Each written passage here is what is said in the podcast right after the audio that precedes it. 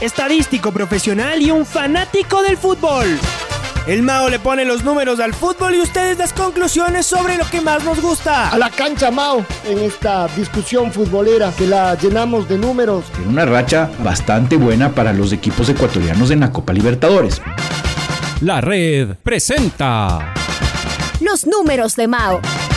Un podcast donde los fríos números y las estadísticas serán el centro de una candente charla. El tema de goleadores, del tema de presencias, del tema de tarjetas. El Nacional visita a River Plate, pierden 4 a 3. Es el Claro, ese es el gol que no existió. Bueno, sí, con sí, una racha de cuatro victorias consecutivas, oficiales, o cinco en cancha. Con el ingeniero Mauricio Castillo, junto a Alfonso Lazo Ayala, Patricio Javier Díaz y Luis Quirós. Bienvenidos. Por ahora, permítanme saludar con mi compañero y amigo el Mao Castillo para el segmento de los números de Mao que todos los viernes se instala acá en Jornadas Deportivas. Mi querido Mao, buenos días, bienvenido. Hola Pato Javier, un gusto saludarle a usted, a todos los amigos oyentes. Saludo cordial también a Alfonso, a Lucho y obviamente eh, a controles central- centrales. Eh, sí, se viene una linda jornada, se confirmó el tema, como decía Alfonso, del partido de, Ecuador eh, ante Bolivia en Guayaquil. Será en el, en el Monumental. Así que tenemos ah, números preparados de todos los lo- la, campaña que tiene Ecuador, tanto en Guayaquil, en el Monumental, eh, muchos, muchos datos eh, eh, de Ecuador. Creo que por el, esto ya habíamos comentado hace un par de semanas, que estaba para mí un tema bien pensado por los otros dos rivales, por jugar en el, en el llano también de visitante ante, ante Venezuela y Colombia y que empezar aquí en Ecuador, mm, en Quito, habría sido un poco eh, perjudicial, tomando en cuenta que los jugadores también, muchos de ellos están afuera, más allá de su memoria futbolística y de, de jugar en la altura, que me parece que eso no lo tenemos que, eh, que- que perder, más allá que los jugadores estén afuera, siempre será una ventaja jugar en la altura eh, por y los la ventaja rivales. para Mao además está dada ni siquiera tanto como se discute de, de- de los nuestros, sino la actitud que uno pueda tener, sin más allá de que está comprobado cómo es físicamente. Me parece que hay una parte que también está comprobada y que es la, la mental, absolutamente. Es decir, nuestros jugadores de hace rato largo ya no están ahí, sin embargo han ganado y han perdido, pero más han, ganado. Y tiene que ver con la actitud de los, de los rivales, que acá vienen a jugar de otra forma. Y los nuestros que no están tan preparados, es decir, que no están físicamente tan bien, juegan de otra forma también. Y por otro lado, yo sumo siempre esto, que a nivel del mar, en general, no nos va bien. Conseguimos cada tanto algún triunfo. Y además, claro, uno dice, pero no estamos hablando de visitante. No, no necesariamente. Estoy hablando de Copa América, por ejemplo. De Copa América no se juega de visitante o todos juegan de visitante.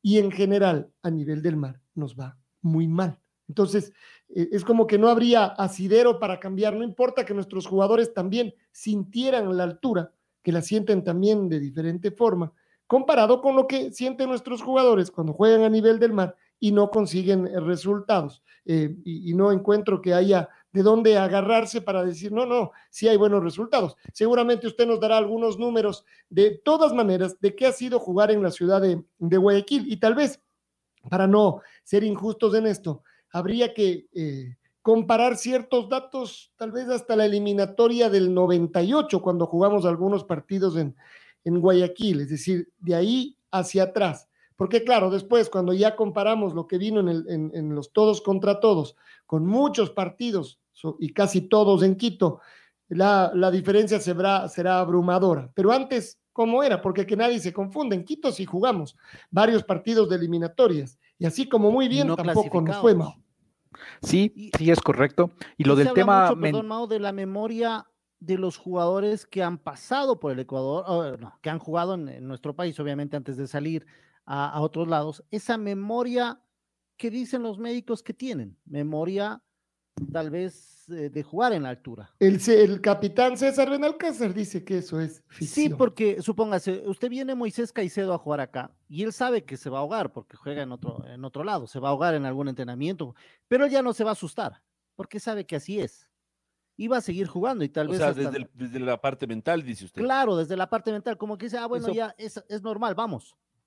Eso puede ser, eh, pero también hay otras cosas. Por ejemplo, Moisés Caicedo ya sabe cómo jugar en la altura, se va, regresa, y él nunca ha sentido el ahogo de jugar en la altura. Yo creo que Entonces con ya- el, con el paso del tiempo, los jugadores, Exacto. el caso de Moisés Caicedo es reciente, el tema que salió. Entonces, eh, volver y, y- y quizás ahogarse en el primer, segundo Ya entrenamiento. saben cómo es, pues, man, no se asusta. Dice, ah, no, bueno. es quizás, así". quizás no sabe cómo es, Lucho, en el sentido de que él nunca se ha ahogado en la altura antes. Pero cuando vino, sí, pues, o sea, cuando venía de joven se debe haber ahogado antes, en las inferiores, lo, lo sintió. No, pero cuando usted es chico ni siquiera repara en eso, Lucho, y nadie le dice nada. Usted juega y juega y juega y Pero a lo bueno, mejor un rato ya no, ya- ya no da más y está cansado y deja de jugar, pero Claro, van a sentir eso también. una cosa con otra. Exacto, Es- va a sentirse cansado como, como cualquier jugador eh, se cansa en un, en un par de piques largos. Es como Byron Castillo, mírele, Mao. Byron Castillo sabe porque cada 15 juega en altura, entonces él sabe cómo es jugar en altura, él no se asusta. Claro, pero ahí, ahí usted tocó dos ejemplos distintos. De Byron claro, Castillo muy que sube distintos, cada 15 y de claro. Caicedo que no jugó nunca en el llano y que jugó en altura. Entonces, pero, pero que en cambio, tal vez, como usted bien dice, le va a pasar de que se ahogó, ya sabe cómo, cómo funciona. Porque fisiológicamente, el capitán Salve de Casa, que todos los lunes nos acompaña en Fútbol FM en nuestros eventos, pregunta al Capi. Él nos cuenta que eh, la, no, la adaptación es una sola. Y fisiológicamente, en tres días usted no se adapta. Entonces, eso es. ¿Y a qué día sufre más? en- ¿Se está en la bajura. ¿Ah? ¿A qué día se sufre más, Pato? Eso se le ha preguntado al Capi. No sé si. Lo ¿A que él va diciendo es que usted se va adaptando día a día. Claro, pero hay un día No que hay- dicen que es el no, más crítico, Alfonso. No, sé si es pero el el Capi no ha hablado de eso, ha hablado de que seguramente usted día a día se va adaptando un poco más, pero al principio ahí, seguramente que lo sufrirá mucho. y ahí hay distintas versiones del tema, Alfonso. Eh, eh, el, el Capi Luna tiene una. Los otros Benalcázar, directo- Capi Benalcázar. preparadores físicos de otros países, sobre todo, que no están tan acostumbrados a la altura, tienen otra y ahí es donde hay estos temas de que eh, es mejor solo venir a Quito, jugar y, vol- y regresar el mismo día, que ahí los efectos de la altura Pero los no, son ya no hacen tantos. eso, Mao, ¿no? ¿Ha visto? Los Algunos sí, otros no, Lucho. Sí, Así es. Y algunos consiguen buenos resultados de la una forma y otros de la otra y algunos de la misma y no hay una O sea, no hay, ejemplo, una, no hay algo el- real. El capitán Benalcázar es, pre- es compañero de, de aula del preparador físico de la selección brasileña. Son muy amigos. ¿Se acuerda cuando vino Brasil en la eliminatoria anterior y nos hizo tres? Bueno, Brasil esa vez vino con una semana de anticipación. Pasaron entrenando aquí toda la semana. Y entonces era ilógico desde el punto de vista de la adaptación fisiológica. Pero ¿sabe lo que se pasaron haciendo los brasileños? Pases largos. Tocando la pelota, remates al arco. O sea, menos desgaste, corrían menos No, y no el no, balón corría Lucho. menos. Es Lo que es que- distinto que como pique el balón. Se pasaron haciendo es controlando el balón que es diferente. Se iban No, a pero cansar también eh, igual. el desgaste, pues, Alfonso. No, No, no, lo se iban a cansar igual, que Lucho. ellos. La Es que no, no, diferencia, no, Luis. escuche, Luis, escuche cuál era el plan de, el plan de acción de ellos. Ellos no querían eh, adaptarse a la altura porque sabían que no lo iban a hacer. Entonces vinieron a adaptarse al trato del balón, que es distinto. Exacto. Entonces, usted vio, y bueno, y como consecuencia, sí es cierto lo que usted dice, Lucho. Al tener un mejor trato de balón, los brasileños corrían, corrieron menos también. O sea, fue una consecuencia de estar más fino. Entonces se acostumbraron a que la pelota, que si usted le pega como le pega en el llano, vuela. ¿No es cierto? Y eso vemos un mucho, un cambio suave. de frente y la pelota le pasa por encima al que iba a recibir y le hace un gesto con las manos como, hey, y el otro le dice, disculpa, se fue larga, ¿qué quieres que te diga? O No el tiro libre. acá. Un De los tiros un- libres por encima del arco. Ajá. Claro, claro, lejos. Exactamente. Y asimismo, se, se acordaban los argentinos del año 83, cuando vinieron a jugar acá también la Copa América. Burruchaga hizo un golazo de, de- de tiro libre. Y claro, decía, el rato que logramos pegarle a la pelota al arco, acá sale tan fuerte que para los arqueros se hace imposible. ¿no? Entonces, Tal cual. Y Entonces, lo ese mismo, y lo mismo también el arquero, ¿no? Él es el que también tiene que, que- que preparar el bote, la velocidad Claro, de la medir pelota, la pelota, sí. porque, porque le cuesta, es distinto el, el balón, la velocidad eh, y sobre todo los tiros, en donde hay un rebote, por ahí también le puede costar y no reaccionar a tiempo. Como decía Entonces- Pasarela, Cano dobla. Entonces, esa fue, esa es, por ejemplo, una forma de verlo. Hasta- o sea, usted no va, no va a adaptarse a la altura. Entonces, por lo menos vamos a adaptarnos, o sea, fisiológicamente. Vamos a adaptarnos al ras de balón. Terminaron haciendo los tres goles, corriendo menos, porque estaban más precisos, y, nos, nos pegaron un baile ese día, ¿se acuerdan? Qué feo partido para recordar. Hay otros, en cambio, que vienen, como bien dice el Mao, a las, juegan a las 5, tratan de estar aquí al mediodía. Es, ahí también es cierto que hay un menor impacto en la adaptación a la altura. Es decir, es la parte menos impactante. Pero después, supuestamente a los tres días, según el campeón Benalcázar, usted sufre eh, este primer pico de peor, eh, de la peor parte de la adaptación. Donde hay gente que le da desde vómito. Dolores de cabeza. Dolores de cabeza, falta de apetito. Eh, es un tema, claro, lo que pasa es que nosotros no lo hemos sentido, ¿no? O más bien dicho, lo habremos sentido alguna vez si es que nos fuimos de la ciudad unos meses. y En La. Paz lo hemos sentido, Pato. Ah, o en y La es- Paz, tiene Y razón. subimos, y subimos un poco, para nosotros es un poco nada más. Pero, claro. por ejemplo, a mí en La Paz me pasó de, de agitarme, pero dolor de Bien, cabeza. usted es un deportista consumado, entonces eso es grave. Pero a usted le faltó, la- le faltó el apetito en La Paz. A mí no me faltó nada en La Paz, la verdad, y yo no, lo que no hice es eh, echarme cinco pisos para arriba, no, tampoco, pero, pero no, nunca me pasó nada. Sí, porque a mí sí, Sí me tocaba subir al segundo piso de mi, del, del hotel en, a pie y llegaba así el, al segundo piso así. Pero bueno, usted sube aquí al segundo piso y llega así también, entonces Usted no es referente, por eso le digo, a ver, dé un ejemplo que sea No, referencia. ¿qué pasa? Usted Subo subía al teleférico piso aquí, usted subía al teleférico en Quito y sentía una presión. La verdad es la primera vez que yo fui no me gustó porque me dolió la cabeza. Bueno, pero eso es mucho más alto, Luis. Claro, y sentí, y sin hacer ejercicio, o sea, solo subí, estuve un rato ahí, me parece que hubo algo de la Federación Ecuatoriana de Fútbol ahí que, que, que presentaban Ah, algo, pero no usted recuerdo. dice Navas, el teleférico. Abajo. No, no, No, pues arriba, Luisito, arriba. ahí se haga severo, oiga. No, ya a mí se ve, pero, Sí, o sea, eso Estaba a la altura del panecillo nomás. Ya no me hice ver y me recomendaron que siga con la misma dieta y que siga No, tomando lo mismo y que no haga no, a esa edad ya, era más flaquito, creo que fue Cambie hace de unos cinco o seis médico. años. Deje seis de años, fumar. Antes No, era no más fumo. flaquito, esa es una manera de, de decirlo. Oiga, pero subí eso. al teleférico y me dolió la cabeza. Porque yo pensé que decía arriba del teleférico. Arriba, arriba del Arriba, teleférico, dice, arriba. No sean malos, bueno, o ¿se sea, no se va en la de la occidental, no le va a coger la No. altura a Lucho. Te, te digo, en la No, occidental, no, pues. Luchito, ¿qué es? Pues, o sea, que usted si No, viviera en el pues. Pinar No, no, arriba. frito. No, no, arriba, arriba. Bueno, lo pues. que pasa también el Lucho, si sube al teleférico de Sangolquilla, son mil metros de altura. No, pues, o sea, son.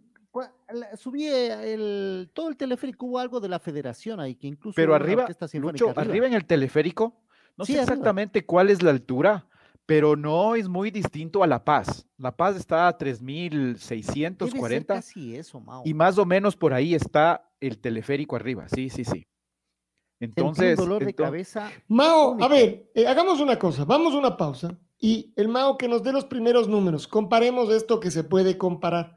¿Cómo fueron esas primeras eliminatorias, que fueron varias, donde eh, jugábamos en un lugar y en, eh, y en otro?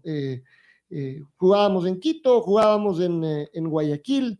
¿Cómo nos iba? Buenos resultados, malos eh, resultados. Y como decíamos, no sé si, si tirar la línea en esa eliminatoria del eh, 98 o tal vez hay que tirarla antes, en la del 94, porque en la del 98 igual no jugamos mucho en, en Guayaquil, sino con ciertos rivales puntuales. Entonces tal vez yo estoy equivocado y deberíamos ir todavía más atrás para intentar ser más parejos, porque claro, si uno juega mucho más en un lado, necesariamente va a ganar más o va a perder más, es decir, cualquiera de las, de las dos más. Hagamos Claro, pero va a ser por, por porcentaje. Solamente un dato, Alfonso. El teleférico, la parte alta está más alta que La Paz. La, la estación del teleférico está a 3.950, casi a 4.000. Digamos que estaría a la altura del aeropuerto de La Paz, de la, de la ciudad del Alto. Ese está a 4.000 metros. La Paz está, como bien decía el Mao, a 3.600, un poquito más abajo, mi querido Maito. Sí, 300 metros la diferencia. Ajá. Bueno, vamos a la pausa. Cuidado que nuestros amigos montañistas cada vez que hablan una cosa es respirar. A los 5.500, otra a los 6.500, Ah, es que a los preparan para eso, 7.500, claro. 7.800. Es Yo los admiro. ¿Cómo, cómo será? Imagínese, tremendo debe ser. no, no, Los claro. admiro Ah, mucho. O sea, sentir que que, que no agarra, que no agarra oxígeno, ¿no? Que no hay. ¿Dónde está? Ey, ¿dónde lo escondieron? La red Atrapados por el Fútbol 102.1. A ver, ¿qué dicen estos, estos números, no? Porque acá estamos acostumbrados a, discutir eh, en general eh, solo con recuerdos, con memorias que han pasado por ahí rápidamente. Alguien nos contó, nuestro primo que era mayor y que sabía mucho de fútbol, decíamos, nos lo dijo, ya. A partir de ahí, para nosotros, eso es una, una ley. Vemos qué dicen los números de estas eliminatorias mundialistas jugando en Guayaquil y en Quito a lo largo de, varios años. Ma. Sí, déjeme comentar o comenzar indicando que Ecuador, en toda su historia, tanto en partidos de eliminatorias, de, de, de Copa América, en partidos amistosos, en general, eh, Ecuador jugando en Guayaquil, en toda su historia, eh, lo ha hecho en 55 ocasiones. Esos 51, 55 ocasiones ganó 21 partidos, empató 19 y perdió 15. Por ahí podríamos empezar. Eh, ¿Cómo le ha ido a Ecuador eh, jugando en general en Guayaquil? Perdón, En pero toda la historia. En toda la historia, todo el tipo de partidos. Ajá. Ajá. 55 partidos, 21 triunfos, 19 empates y 15 partidos perdidos. Ese es, por ahí podríamos empezar diciendo. De O esos sea, en pocas, perdón, Mao, ganamos menos de la mitad y el otro se reparte un poquito menos de triunfos, de derrotas y empates. Pero no hay mucha diferencia entre las victorias y las, y las derrotas. Pues, en 21 a 50 y 15, pico partidos, 6, 6. seis partidos más ganados. Ajá. Esto, como digo, en todo tipo de torneo, incluidos partidos amistosos y, todo lo que ahí puede, puede eh, pasar.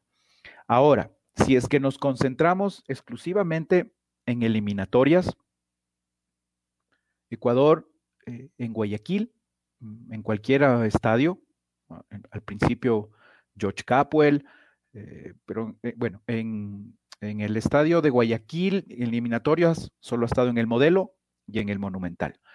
Pero en eliminatorias en general, jugando en Guayaquil, tiene 16 partidos. De esos 16 partidos, 5 fueron triunfos, 7 empates y 4 derrotas.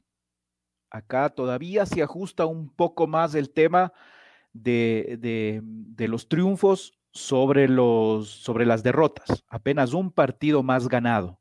Cinco triunfos, cuatro derrotas y más bien siete partidos empatados, con 19 goles a favor y 17 goles en contra. Acá, O sea, para parejito. ser una localía, eh, no parece tanto, ¿no es cierto? No, Cinco bien- partidos ganados, cuatro partidos perdidos en eliminatorias. O sea, más bien es- está maluca Pero- esa, esa. Claro, esa siete empates. ¿Cuál fue el último partido que se jugó en Guayaquil, Mao? El último partido fue el 12 de octubre de 1997 Listo. contra Ese Bolivia. es un tema que no es menor, ¿no? Vamos a tomar en cuenta porque por eso yo le Sí. decía a Mao, y quiero que tire una línea también en Quito, como era antes, exactamente igual. Sí, es correcto e- ese dato. eh, aporta bastante porque, claro, a Ecuador, lo que yo creo a lo que se refiere Alfonso es, no le iba bien en ninguna parte. En Eso, Guayaquil eso. o en Quito. Claro. Y recién, esto desde el 98, hay esta línea en donde empezaron, eh, se empezó a notar diferencias de Ecuador en eliminatorias y más aún en siendo local. Lo que pasa es que ah, sacando las eliminatorias, eh, perdón, eh, sacando este- este- esta fecha habría que ver cómo también le fue después, aunque no por eliminatorias de Ecuador en el llano. No, porque, Pato, creo que ahí sí son dos cosas diferentes, no después, sino antes también, cómo le fue en el, en el, en el llano. Eh, yo lo que digo es que se jugaba muy poquito primero y, y ese muy poquito estaba regado entre las dos ciudades. Y los resultados, nos dirá Mao, yo tengo la sensación de que eran bien parecidos, tal vez no.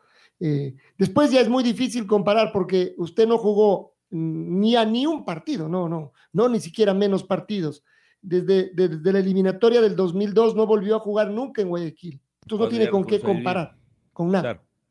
Sí, bueno, pero eso es cierto. ¿Cómo nos iba antes, Mao? Aquí en Quito, hasta a ver, esa eliminatoria. Veamos, veamos si es que si es que sacamos los datos de, de solo en Quito, nos vamos a encontrar que en general eh, en el estadio de Liga Deportiva Universitaria, siete partidos jugados, cinco victorias, un empate, una derrota.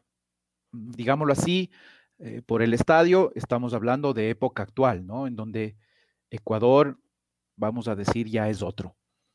Y en el Olímpico Atahualpa ha jugado en 53 Mao, perdón. ocasiones. un par de partidos del 2000.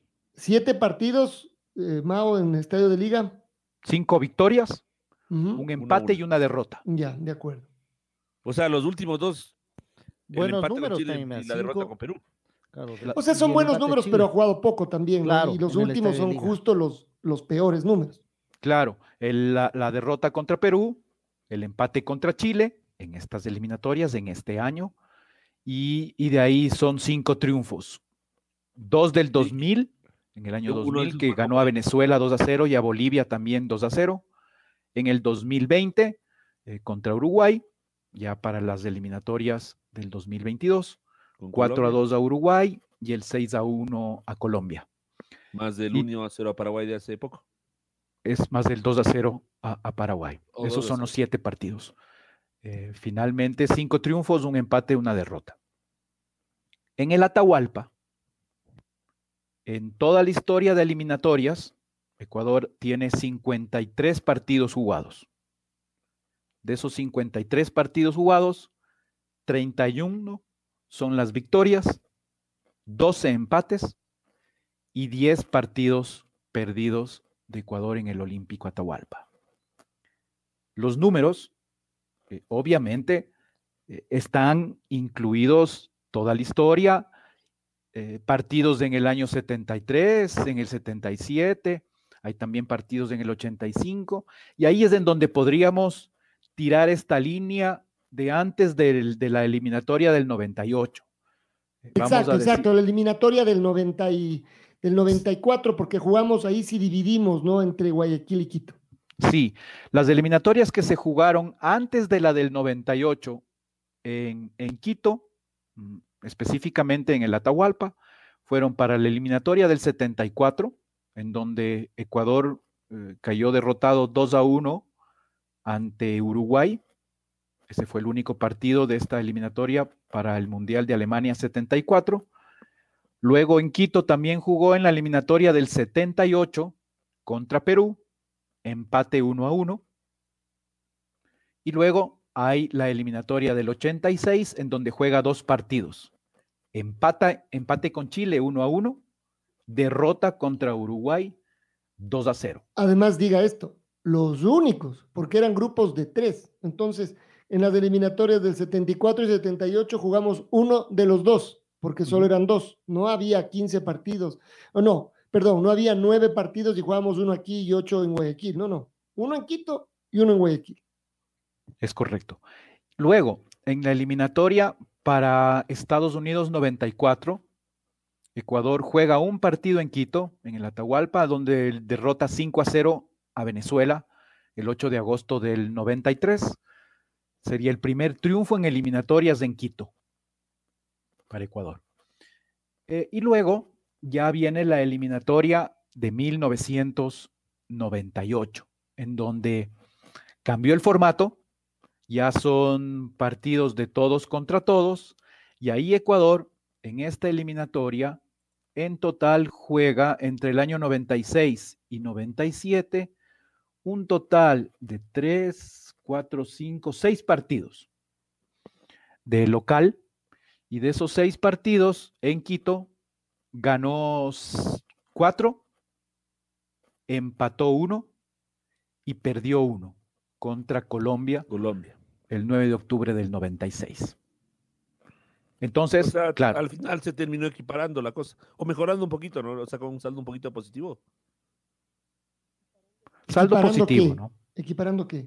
Lo que pasa es que al principio no estábamos también, o sea, hasta antes de la, eliminatoria del 98, es la que es la que Pero es que es imposible comparar, Pato, porque nunca se habían jugado tantos partidos. O sea, entre Claro, pero los dos o tres partidos que jugábamos, eh, Uno. los tres o cuatro partidos que habíamos jugado antes, había sido, imagínense, la primera victoria en el 94. Antes de eso, puro empate y derrota. Entonces, por eso digo que en los 90 el- la estadística en Quito se no solo se equilibró, sino que se, fue, se hizo un saldo positivo, porque antes no habíamos ganado nada. Sí, porque hasta, el- hasta la eliminatoria del 98, o sea, hasta 1997, 11 partidos jugados en Quito. En total serían 5 triunfos, eh, 3 empates y 3 derrotas.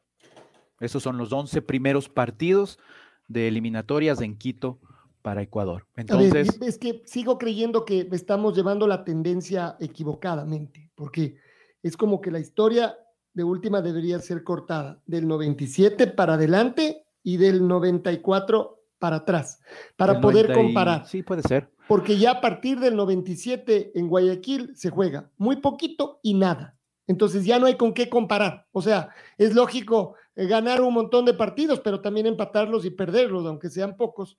Eh, sí, pero no hay con qué comparar. Si no sabemos cómo nos hubiera ido en, en Guayaquil, tal vez ganábamos todos o tal vez perdíamos todos, pero eso ya, eh, ya queda solo en, en- en la cabeza de uno, hacer, eh, generarse una historia. Pero en cambio, Además, ¿qué pa- hacia qué atrás, del ¿Pero qué pasó? 94, ahí hay con qué comparar. Por ejemplo, usted decía, Mao, en el 74 jugamos uno, en el 78 jugamos uno. ¿Cómo nos fue en Guayaquil en esas eliminatorias? Yo me acuerdo la del 82, que en cambio jugamos los dos en Guayaquil. Ahí ganamos y empatamos, por ejemplo. Y las eliminatorias de antes, en cambio, podríamos ver la del, la del 69, la del 65, eh, donde nos fue, nos fue, acuérdense que en el 65 estuvimos cerca de, de llegar. O sea, hay, hay una historia aquí también compleja, ¿no? Esto de dónde se debe jugar, dónde se debían jugar los partidos. Sí, si es que comparamos entonces las eliminatorias de Ecuador eh, antes del Mundial del 98, en Guayaquil, en cambio, nos encontramos con que se jugaron un total de 14 partidos, porque para la del 98 en Guayaquil se jugaron dos, eh, dos partidos, un 4 a 1 a Perú y el 1 a 0 a Bolivia. Pero esos no, no están en estos No 14. estarían, No correcto. están. De esos, eh, quitando estos eh, dos partidos, fueron 14 partidos los que se jugó eh, en Guayaquil, Ecuador, por eliminatorias. Eh, la primera en 1960 para la eliminatoria de, Chile 62, un único partido, perdimos 6 a 3 contra Argentina. Y claro, eran nuestras primeras eliminatorias mundialistas, ¿no? 1960. Y además, haciéndolo contra Argentina, en Guayaquil eh, caímos derrotados 6 a 3, aunque, aunque ahí se recuerda eh, eh, esos, esos doblete de, de Carlos Raffo y de, y, de, mm, y de Alberto Spencer, el otro gol, en esa derrota 6 a 3 de Ecuador. A Luego- esa misma selección, la selección de Pichincha le hizo dos, le ganó 2-0. En un amistoso. En un amistoso. en amistoso. el- bueno, pero le ganó. Y habría que ver Bueno, si pero es que Argentina estuvo en con sus Sí, titulares. bueno, pero amistoso. O sea, vamos a ponerlo en contexto. Luego, en la eliminatoria eh, de Inglaterra 1966, Ecuador en Guayaquil juega dos partidos. Uno, triunfo a Colombia 2 a 0, partido jugado en el, actual Alberto Spencer, antes modelo, y el otro partido eh, empata contra Chile 2 a 2. Entonces, hasta ahí, en estas dos eliminatorias, una derrota, un triunfo, un empate. Y siempre hay que tomar en cuenta, como dice Mao y va describiendo, los poquitos partidos que se jugaban, es decir, eliminatorias. Bueno, la primera es de un mano a mano con otra selección y desde la segunda era, eran triangulares, dos de visitante, dos de local. Tremendo, matar o morir. Ahí no había cómo resbalarse de local. Un resbalón, hasta luego. Y uno siempre se pregunta de esa eliminatoria del 65, ¿qué hubiera pasado? Porque ahí llegamos hasta jugar en Lima un partido definitivo con Chile. ¿Qué hubiera pasado con nuestro fútbol si lográbamos clasificar en, ese, en esa segunda eliminatoria? Imagínense. Vamos ahí. Entonces, para la eliminatoria de 1970, Ecuador, eh, como dice Alfonso, eran grupos de tres. Juega dos partidos de local contra Uruguay el 6 de julio del 69, esto para el Mundial de Brasil del 70. Uruguay eh, nos vence 2 a 0 y luego el 3 de agosto del 69, Ecuador empata, eh, Ecuador y Chile empatan uno por uno. Tan tan, una derrota un empate. Gracias, vuelva a participar. Luego saltamos a la eliminatoria de 1974, Alemania, donde Ecuador en Guayaquil juega un partido contra Colombia. Empate uno por uno. Ya que eh, parece 74, déjeme ver.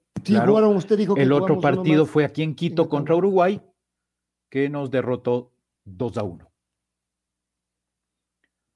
Luego, saltaríamos ya a 1978, a la eliminatoria para Argentina 78, donde Ecuador en Guayaquil juega un partido contra Chile.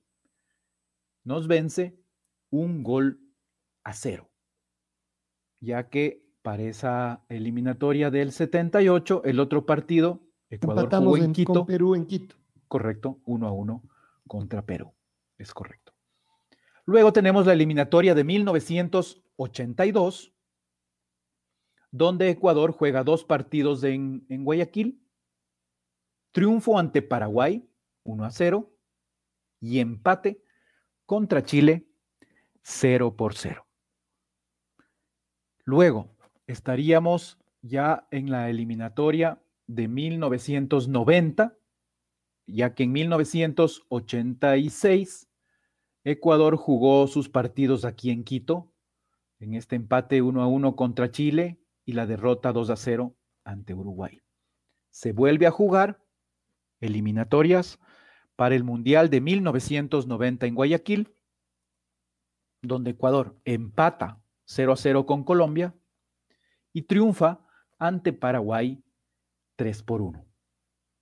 Y la última eliminatoria, antes de la del, 98, eh, tenemos esta del 94, Estados Unidos, donde Ecuador ahí juega que fue un poquito más, perdón, que fue un poquito más grande, porque ahí hubo dos grupos, era la antesala del todos contra todos, un grupo de cinco y un grupo de, cuatro fueron los que, los que jugaron. Entonces tuvimos obviamente más partidos. Sí, tres partidos en Guayaquil, el primero, empate 0 a 0 con Brasil. Derrota 1 a 0 ante Uruguay. Y empate 1 a 1 contra Bolivia. En esa eliminatoria del 94 eh, se jugó también un partido en Quito, el que lo habíamos mencionado, triunfo 5 a 0 ante Venezuela. Y luego sí, ya viene la eliminatoria eh, contra, en la eliminatoria del 98, Francia 98, donde, como decíamos, ganó 4 a 1 a Perú y le ganó 1 a 0 a Bolivia. En general, como decíamos, si es que quitáramos estos dos partidos también de la eliminatoria del 98. Exacto, exacto. Sin esos, porque ahí hubo muchos más partidos ya en Quito, como ya quedó dicho tendríamos 14 partidos jugados. Y de esos 14 partidos jugados, 3 triunfos, 7 empates y 4 derrotas. Era malísima nuestra localía en Guayaquil y en Quito. Malísima. Jugando mucho más en Guayaquil. Pero claro, siempre habrá como ver el vaso medio lleno, medio vacío, según donde uno esté al menos habíamos ganado tres partidos. En Quito, jugando mucho menos, no habíamos ganado nunca un partido. Lo que quizás, Alfonso, ahora también eh, se podría decir es, eh, Ecuador es otro, ¿no? Definitivamente a partir de esta eliminatoria del 98, hasta antes de esto, en Quito, en Guayaquil o en donde usted quiera, eh, de local a Ecuador no le iba, no le iba bien. Pero en cambio, a partir del 98 sí mejoraron considerablemente las cosas. Eh, y más que no solo por Ecuador, por su buen fútbol que empezó a mostrar. Yo creo que ahí, eh, claro, ya esto hemos hablado varias veces y, y lo que algunos técnicos empezaron a cambiar, el Dusan Draskovic ya eh, por ahí al principio de los noventas, eh, luego el Pacho Maturana y toda la era de los técnicos eh, colombianos. Es decir, empezó a mejorar, pero uno dice, yo creo que siempre tuvimos buen fútbol, nos faltaban diferentes, diferentes cosas, pero creo que los números... ¿Qué nos faltaba? ¿Creernos que, que podíamos llegar? No, me, me parece que en algunos casos tener tener eh, proyectos un poco más, más largos. Nuestras selecciones entrenaban unas pocas semanas. ¿Había teníamos mucha unas Alfonso? disputas, ¿Puede ser eso también? teníamos unas disputas feroces sobre los jugadores a ser convocados. No les dejaban a los directores técnicos decidir bien. ¿Había Eh, esa pero- división de regionalismo también?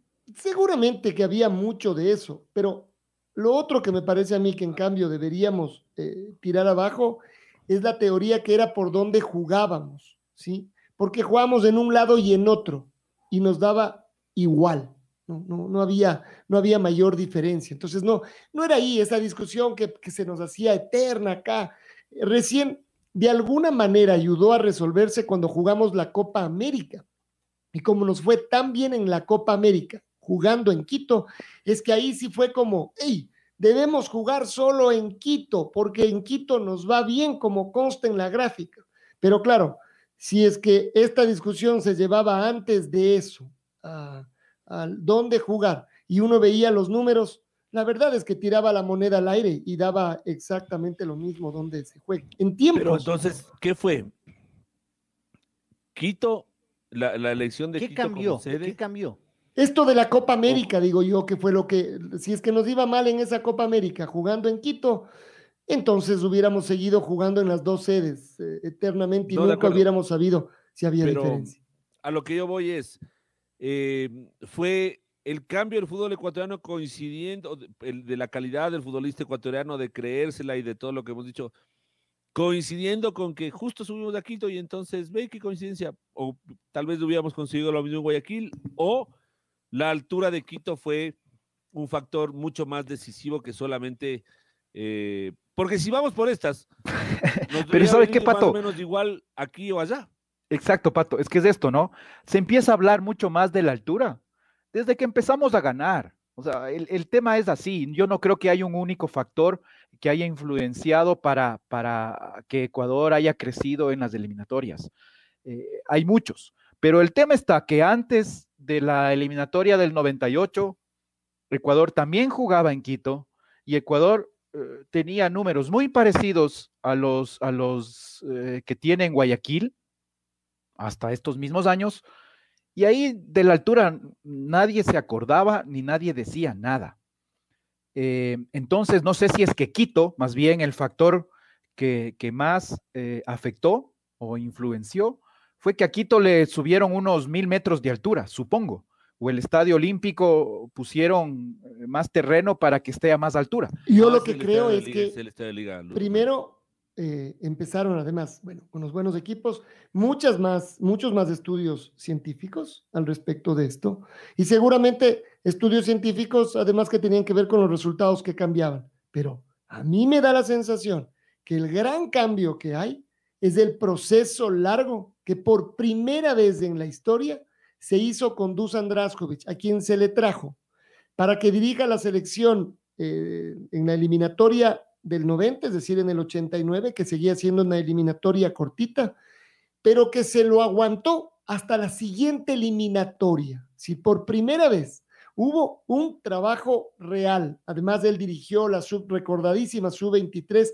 de donde salieron muchos jugadores que se quedaron por muchos años en la, en la selección ecuatoriana, consiguiendo buenos resultados. Creo que esa fue realmente la clave. A partir de ahí, tener un buen equipo, conseguir buenos resultados, más un, un equipo que trabajaba a lo largo de los años, conseguir buenos resultados en la Copa América jugando de local, creo que las dos cosas juntaron para entonces em, eh, decidir que se juegue en Quito. Incluso, acuérdense ustedes todo esto que se decía y que, y que quedó siempre en, en- versiones, se defendió siempre el, el presidente entonces de la Federación Ecuatoriana de Fútbol, el licenciado Carlos Cuello Martínez, que no se entendía que cómo después de haber hecho una eliminatoria tan, no, una Copa América tan fantástica del 93, a Brasil se lo trajo a Guayaquil a jugar, cuando lo lógico era traerlo a Quito a jugar.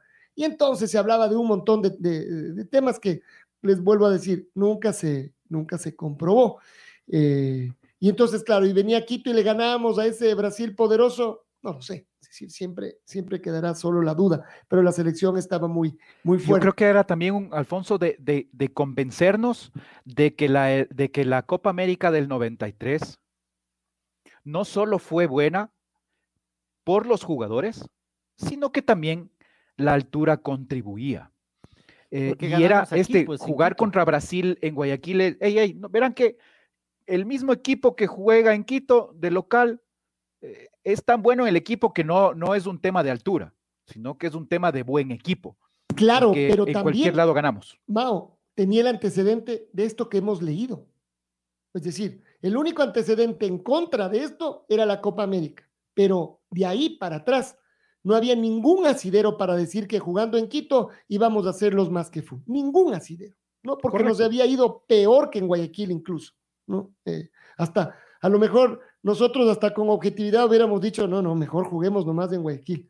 Eh, tenemos un poquito más de, chance. Entonces, recién la Copa América, y a partir de la Copa América, esa del 93, ya empezó a cambiar, y de las eliminatorias del 94, y ese partido con Brasil, empezó a cambiar todo. Y en la del 98, como usted ya nos describió, ya solo se jugaron un par de partidos en Guayaquil. Además, ah, con otra cosa. En ese 98 y en Guayaquil, esa fue, esa ya empezaba a ser la selección de las primeras veces, le ganamos por primera vez en eliminatorias a Perú y lo hicimos en Guayaquil.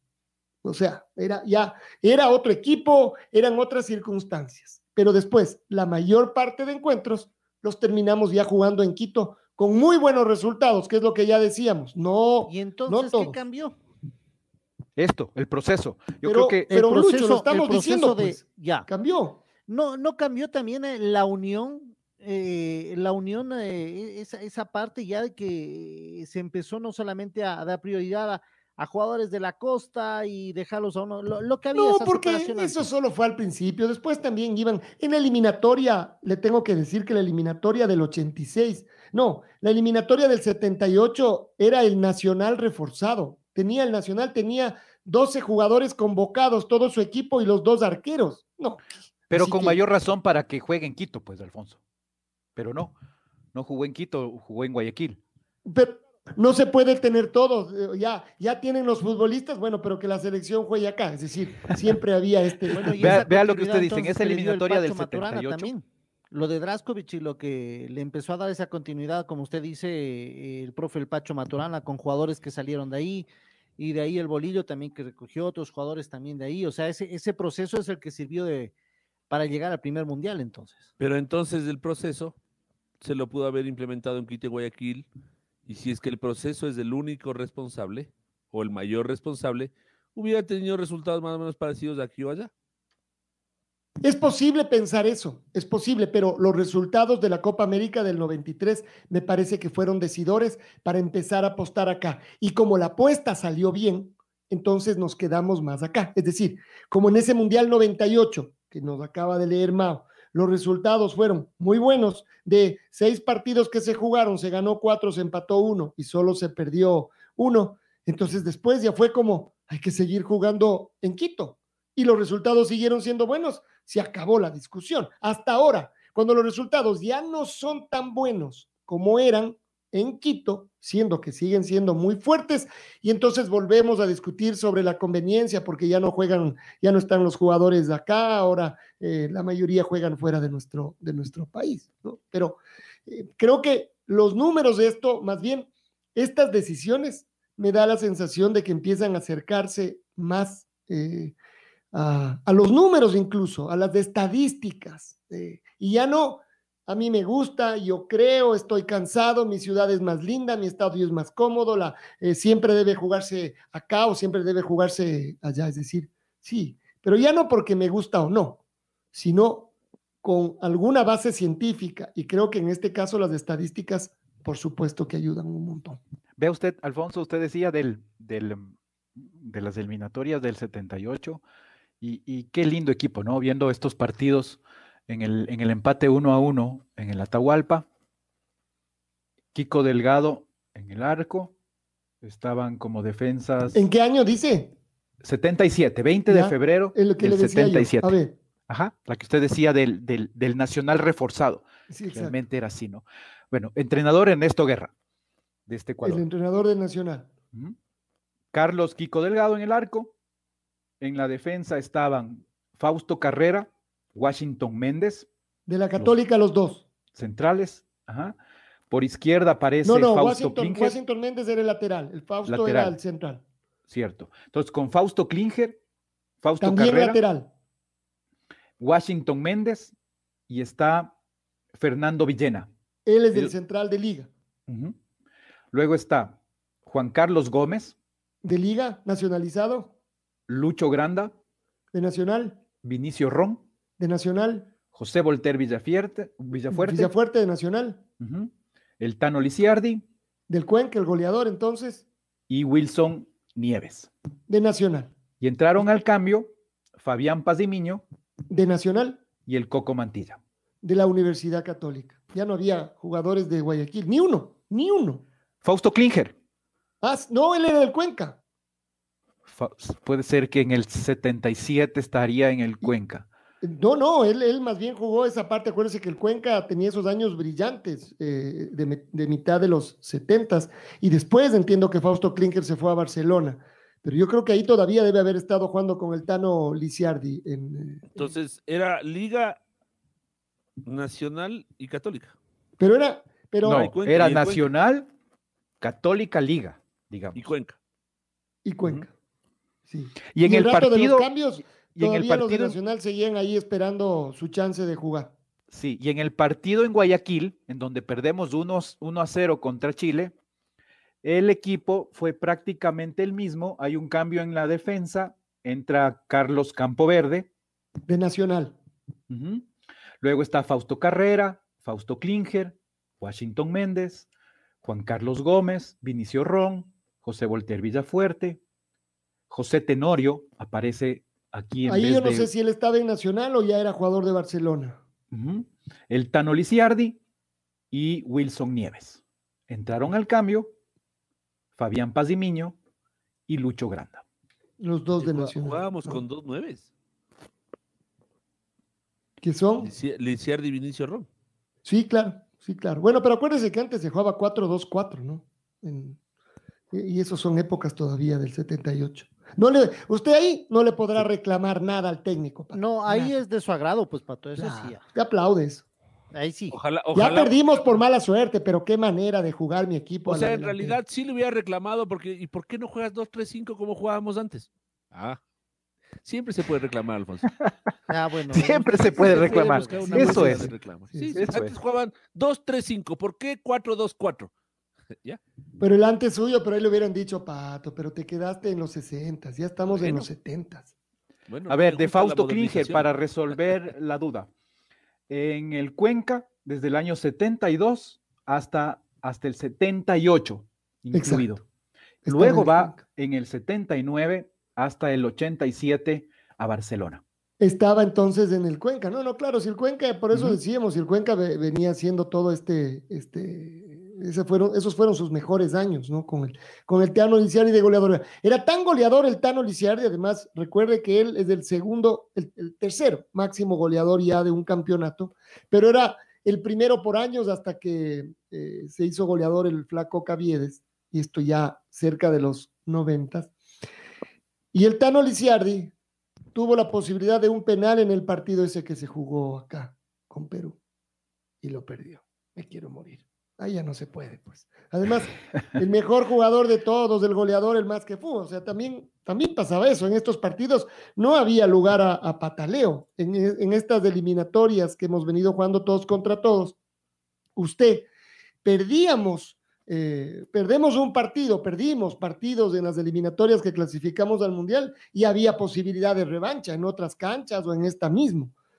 En ese entonces, el rato que usted perdía un punto, se acabó, no, no había chance. Entonces, por eso yo digo, lo de las canchas que podemos, cada uno se podrá desgañitar, eh, vemos que muchos no nos ayudaban y cuando mejoró nuestra organización, eh, y en eso yo creo que tuvo un gran trabajo. Carlos Cuello Martínez, que seguramente fue uno de los dirigentes también, eh, seguramente más señalados porque él era muy cercano obviamente a Barcelona, y sin embargo, él fue el dirigente que trajo la eliminatoria a Quito ya, para que se quede aquí. Largo tiempo eh, y después, bueno, los, los siguientes dirigentes la, la retuvieron y los resultados les dieron la razón. Alfonso, para terminar estos datos, y, y- y además coincide con el tema de épocas, ¿no? De los, de los partidos en eliminatorias de Ecuador en Guayaquil. Mm, Es realmente por épocas y se lo puede ver en esto de, de los estadios. En el estadio modelo, ahora Alberto Spencer, nueve partidos jugados en eliminatorias. Dos victorias, cuatro empates y tres derrotas. Desde el 1960 hasta 1981 para las eliminatorias del, del 82. Y en cambio, en el O sea Monumental, que el, el último, el último partido que se jugó por eliminatorias de ahí fue el 24 de mayo del, del 81, Ajá. es correcto, es correcto. Ajá. el día en que murió el presidente Jaime Roldós. Hay, todos- hay toda una historia alrededor de ese partido Claro. y de esa trágica muerte del señor Roldós. Imagínense que, que todavía no se sabía eh, si, si Jaime Roldós estaba muerto, se había, había, se había oído que tenía un accidente, eh, pero que estaban viendo y todo el tema. No, que, no creo, creo yo que no querían dar todavía la noticia, No, pero, pero total en el medio tiempo los, los jugadores de Chile ya les daban el pésame al- a, a Ecuador. Y, y decíamos, hey, pero si todavía no se confirma la muerte, no, no, y se ya, guardó ya un debe estar minuto de confirmado. silencio un poco después, Mao. Y la Sí. cosa era que no se juegue, que no se juegue, y los chilenos, por supuesto, querían más bien ya terminar el, el partido, y el partido se siguió jugando, pero se guardó un minuto de silencio en medio partido. 51.511 aficionados en ese partido del 24 de mayo de 1981, empate 0 a 0 con Chile. Eso debe haber sido como cuando en el Atahualpa entraban 46 mil. Sí iban a entrar. Mete nomás la gente ahí. Claro, de una u hasta, otra manera. hasta en las gradas de acceso, todo entraba ahí. En las gradas de 51,000. acceso, en En las gradas de paredes acceso. eh, del laterales, en la visera. No, no. Arriba de los bar- de los- de las, del, del cerramiento. En el techo de la tribuna. Qué, qué locura, ¿no? Además, uno. No, en uno- el techo de la tribuna no sea loco, Maito. Ahí sí que no. No, ahí sí que no, feo ahí no qué, miedo. Eso sí es mucho ya. Ya bueno. Pero ¿sabe dónde entraban también? Encima de las cabinas que, que eran unas cabinas hechas poco menos que de paja toquilla, casi casi en la parte de arriba. Y ahí la gente saltaba y se movía. No, no, no, no. Uno piensa en todo eso. Donde era el marcador en la preferencia también habilitaron, hicieron el búnker, ¿se acuerda? Claro, claro. Pero esos eran gradas de última. En épocas en donde nosotros, donde los, eh, los ecuatorianos éramos avesados, íbamos en el balde de la camioneta a la playa, Sí, por favor, sí, señores. No, no sí. nos hagamos. Si Se nos sentaban parábamos en el ahí filo, agarrados pues, del filo no pasa nada. Se sentaban Ah. en el filo y abajo era el, el vacío, pues ahí en la preferencia. Se sentaba Claro, la por eso digo, no, no, no andábamos No, con cinturón de seguridad. ¿Qué vamos a estar pensando en la, en la cantidad de azúcar que tiene la bebida que tomábamos? No te pongas, no te pongas receloso, no pasa Claro. nada. Sí, ¿Por qué no vas a comer? eh, ¿Qué, qué mucha grasa? ¿Qué mucha grasa? Íbamos en Sí, el eso te baño hace de la bien. camioneta, ¿cierto? No, el colchón se ponía ahí, ahí vamos. Vamos. Y cuando, y- se- como decía Alfonso, y, para sentir el viento en el rostro, cogidos del, del cerquito ahí arriba y parados y pasaba nada. No, Uh, a toda velocidad, dale, no pasa nada. No, no, claro, uno, uno recuerda varias de estas cosas que hacíamos eh, cuando éramos eh, chicos y, y claro, sin Dios ni ley, ¿no? O sea, También cambió, sí, también Lo cambió que no había los, cómo los parámetros del peligro. por la ventana. Ahí, eso sí que no. Eso sí que no. Sacar la cabeza por la ventana, eso sí le prohibían a los papás. no sí. había. Bueno, pero los papás no estaban viendo todo el tiempo, estaban Y otra viajar a. Santo Dom- y viajar a la playa en esa vía Santo Domingo que era un de terror, imagínense, no, no. no, cuando no se, cuando no se veía nada. Sí, Exacto, sí. no le Bueno, dejaban sacar la cabeza por la ventana, pero sí ir atrás en el balde de las camionetas. Claro, exactamente. Una cosa es una cosa, otra cosa es otra cosa. Usted está Claro, confundiendo. favor, lo otro era peligroso. Claro. Somos unos survivors, así que tranquilo, compañero. Bueno, entonces, Pero claro, ahí de lo de, lo de los estadios era Eh, no, no, por eso esto- estos números que acaba de leer el Mao. es- ¿Cuántas otra vez? 56 mil. ¿Cuántas, cuántas personas? 51.511. 51,000. En el, ¿Cómo estaría la gente? No, no, no, no me quiero ni imaginar cómo estaría eh, la gente. Vea, vea, vea esta linda nómina de, de Ecuador, Alfonso, en este último partido jugado en el modelo por la selección en eliminatorias. Recuerda, 24 de mayo, 1981. Carlos del Kiko Delgado en el arco. Está Orly Klinger. Orly era zaguero central, ¿no? Ajá. Entonces, Está me supongo que todavía jugaba en el Manta.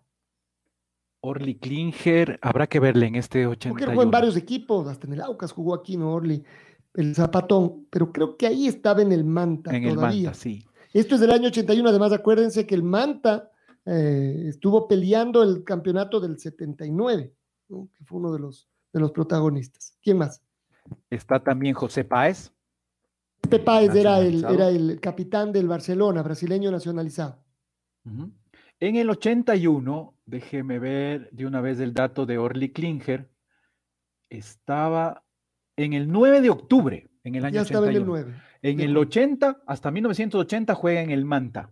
Del 81 estaba en el 9 de octubre. Bueno, pero le convocaron por eso que hizo hasta el 80. ya. No se relajo, por favor. Sí, entonces Orly Klinger, José Páez, eh, Flavio Perlaza, Ya estaba en, en, eh, en Barcelona. Él había sido por muchos años lateral del Club Deportivo Nacional. Eduardo Valencia, el otro, No. ah, ¿Cómo se llama? Digner Eduardo Valencia. Digner, Digner Valencia, lateral Digner. del Barcelona, él en cambio. Defensa por izquierda. Luego aparecen Polo Carrera, Del- en el 81 en la Católica. em, Welford Párraga, Welford Párraga, no sé si seguía, en el- o estaba en el 9 o estaba en el técnico universitario. parece que en el técnico. Estaba Mario Maravilla Tenorio y José Volter Villafuerte. Y adelante, Wilson Nieves y Lupo Quiñones, dirigidos por Juan Eduardo Jover. Lupo Quiñones del centro delantero entonces del Emelec. Eh, y Wilson, Wilson Nieves. Nieves, Barcelona, ¿no? Ya estaba en Barcelona porque él. eh, Déjeme ver. jugó- sí, yo creo que ya estaba en Barcelona. Él, él- él era de Nacional, pues era puntero, puntero, puntero izquierdo rapidito, de esos habilidi- eh, muy habilidosos, ¿no? Pero muy, muy habilidoso y muy rápido. Eh, pero se fue a Barcelona después. En Además- el 81 estaba en Barcelona, sí. Desde el en 80 Barcelona. llegó a Barcelona. Hay que acordarse que antes era muy difícil que cambien los, los jugadores de equipo. Si tenía que realmente venir una oferta de un club a otro. Los clubes podían quedarse con los jugadores De guardados. por vida, claro, así era, pues. De por no vida se quedaban. Alfonso. No cambiaban, no importa. Por eso el cielo Villafuerte no salió de Nacional tampoco, nunca. Bueno, salió ya al final, ya cuando ya casi no tenía fútbol y se fue a Filambanco. Jugó unos Tremendo crack y, y nunca salió. Igual la Fiera Baldión no, no lo dejaban, pues. Bueno, pero en cambio, ahí él sí cambió porque Fernando Valdión era del Quito y pasó al Nacional. Y del decir, Nacional ya no salió. Y del Nacional ya no, nunca más. El Flaco se quedó siempre en el Nacional. Ahí- Y la Católica, por ejemplo, se quedó con un montón de jugadores siempre en sus filas. ¿no? O sea, su, sa- su defensa completa. Méndez, Carrera, eh, Cajape y, Landeta. el- y Landeta. Landeta. Pero sí sabe que Washington Méndez, eh, estamos pasando, nosotros tenemos este TV Express, el throwback, en las noches cuando no hay fútbol eh, y recordamos partidos antiguos. Y hemos decidido meternos en más atrás todavía de nuestros archivos. Y entonces, partidos de los 60 y de los 70 y de parte de los 80, estamos escuchando con unas figuras, bueno, eh, invitados todos de escuchar. Y claro, ahí es que nos vamos metiendo en las historias al ver los números. Y resulta que Washington Méndez comenzó en el Deportivo Quito, donde jugó una temporada, es decir, unos pocos partidos, y de ahí pasó a la Universidad Católica, donde jugó toda su vida. Pero ¿Qué quiere decir eso, Alfonso? Él no fue jugador de una sola camiseta, como si hay un, mo- como Cristóbal Mantilla, por ejemplo. Él, en cambio, solo jugó en el trencito azul. O, o ahí- igual que Fausto Carrera, podríamos decir. O sea, No, el Chepo no. Méndez, igual que Fausto Carrera también estuvo en el Quito. En el Quito, Claro. en la parte final de su carrera, también jugó una Por eso Copa digo, igual que, igual que Fausto, igual que el Chepo Méndez. Con dos Mm, camisetas, la una de toda su vida y la otra de una, de una temporada, dice usted el Chepo, y no sé si Fausto estuvo en uno o dos años en el Deportivo Quito. Eh, pero la, tal vez la diferencia es que el uno comenzó en otro lado y el otro terminó aquí. Eso tal vez hace que sea parecido, pero no, pero no y, y que no, no igual. Ay, Sí, Alfonso, solo, solo para eh, usted. Solo usted eso me encanta. Cuando Lo de solo Welford, hasta las 10. lo de Welford Párraga en el 81 ya estaba en el 9 de octubre. El 9 era otro equipo que también tuvo esta, esta época eh, eh, importantísima. En el año 82, al 9 de octubre, llegó, yo no sé si en el 82 eh, o el 81 ya, pero en el 82 lo tenía nada más y nada menos que a Jairzinho. Es cierto, vamos a decir en palabras futboleras, tal vez ya estaba robando, pero era Jairzinho, el mismo del 70, estaba en el 9 de octubre. La red Atrapados por el fútbol. 102.1. Es viernes, es día de los números del Mao y hoy estábamos hablando de eliminatorias y de esto que ha generado el cambio de, de sede para este partido frente a Bolivia que se jugará el próximo mes. Nos faltaría simplemente, mi querido Mao, cerrar este tema con los números de eliminatorias en el Estadio Banco Pichincha. ¿Cómo es la cosa? Sí, correcto, Pato. Em, los números de Ecuador en, el, en Guayaquil, ya lo habíamos dicho, en general, en el modelo también, nueve partidos en el modelo, dos triunfos, cuatro empates, tres derrotas, hasta ahí habíamos quedado. El último partido este jugado contra Chile en 1981, el 24 de mayo, este recordado partido, eh, también eh, por el tema del, fallecimiento del, del, presidente Jaime Roldoso. Y en cambio, en el Estadio Monumental se empieza a jugar eliminatorias de Ecuador desde la eliminatoria para Italia 90, desde 1989, realmente, hasta la última eliminatoria donde se jugó en el Monumental en 1997. Siete partidos jugados, tres triunfos, tres empates y una derrota. Y con eso nos tenemos que, que quedar, Pato. Unos muy buenos números eh, en cuanto a no partidos perdidos, solo uno apenas, contra Uruguay en 1993, es la única derrota, y de ahí tres empates y tres triunfos. Habrá que eh, estos números que empiecen a ser más triunfos, que no estén empatados con los empates, valga la redundancia, y sea ya el cuarto triunfo de Ecuador en el estadio eh, monumental, Banco Pichincha, en el octavo partido que se jugará por eliminatorias. Bueno, esperemos entonces que las que los números eh, sigan en ese sentido, ¿no? En, el, en, en, la forma en la que han, se han desenvuelto en el estadio Banco Pichincha. Bueno, y entonces el último vamos partido ahora fue, de, al fue fútbol un, el último partido ahí fue amistoso, ¿no? En el, en el Banco Pichincha. Con España. Eh, de lo Con que era España, contra claro. eliminatorias, fue contra Bolivia en lo que es de eliminatorias. Sí. Ya le veo el dato de, de en general. Amistoso me parece, pero si no fue, no sé si fue amistoso oficial. En eso hay que ver si está registrado o no. Si fue amistoso oficial, no recuerdo muy bien, o fue un amistoso así porque España vino a Guayaquil. No, no sé si fue oficial, la verdad. Me parece que fue por celebrar eh, de la cervecería, me parece que fue por No, celebrar los sí, 100 sí años. fue oficial, creo. ¿Fue oficial? Sí, lo que pasa es que eh, no vino, no vinieron algunos titulares de la selección española, pero, pero sí otros. Claro, Entonces, sí, claro. pero- No era un combinado sub-23 ni. No, ni no, no. Es, ¿no? es considerado oficial ese partido claro, del listo. 14 de agosto del 2013 frente, frente a España. Es, es un partido amistoso, oficial, eh, obviamente para las estadísticas, eh, en donde Ecuador ahí perdió 2 a 0 ante España. Con Casillas en el arco, estaba en la defensa Abreloa, Alba, Aviol, Ramos, Iniesta, David Silva, Javi Martínez, Santiago Cazorla, Álvaro Negredo y Cristian Tello. Así- Por suerte no vinieron todos, entonces hay que decir. sí, porque como es el mago, por suerte no estuvieron todos, o si no. Y ahí lo que sí hubo muchos cambios, ¿no? Obviamente en estos Claro, partidos claro. Entró Llorente, Tiago Alcántara, Jesús Navas. Pero no se llenó el estadio, ¿no? En esa ocasión tampoco, de lo que recuerdo, no se llenó el estadio.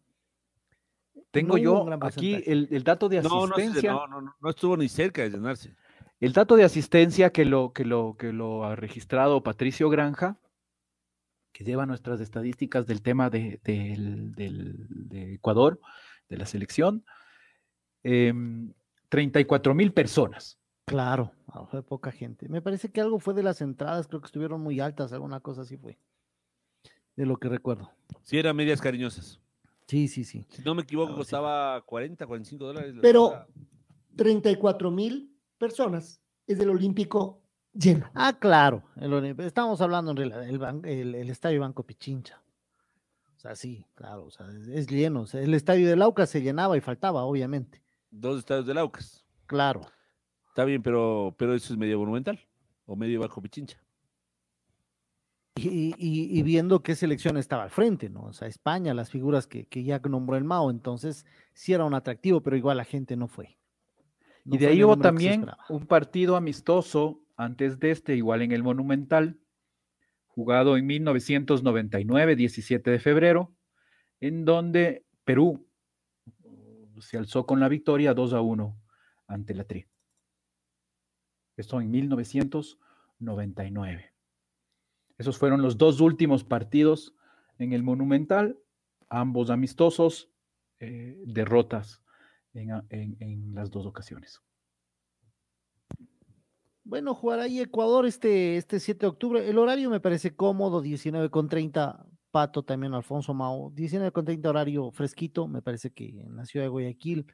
Eh, 19 con 30 ya fijado y veremos qué es lo que se viene de aquí. En cambio, ya el tema con los dueños de suites y los palcos. Me imagino que será que será el tema de, de- de lo mismo de liga, ¿no? Tendrán su prioridad, obviamente, a un costo menor, pero igual tendrán que pagar su entrada para, para poder asistir al estadio.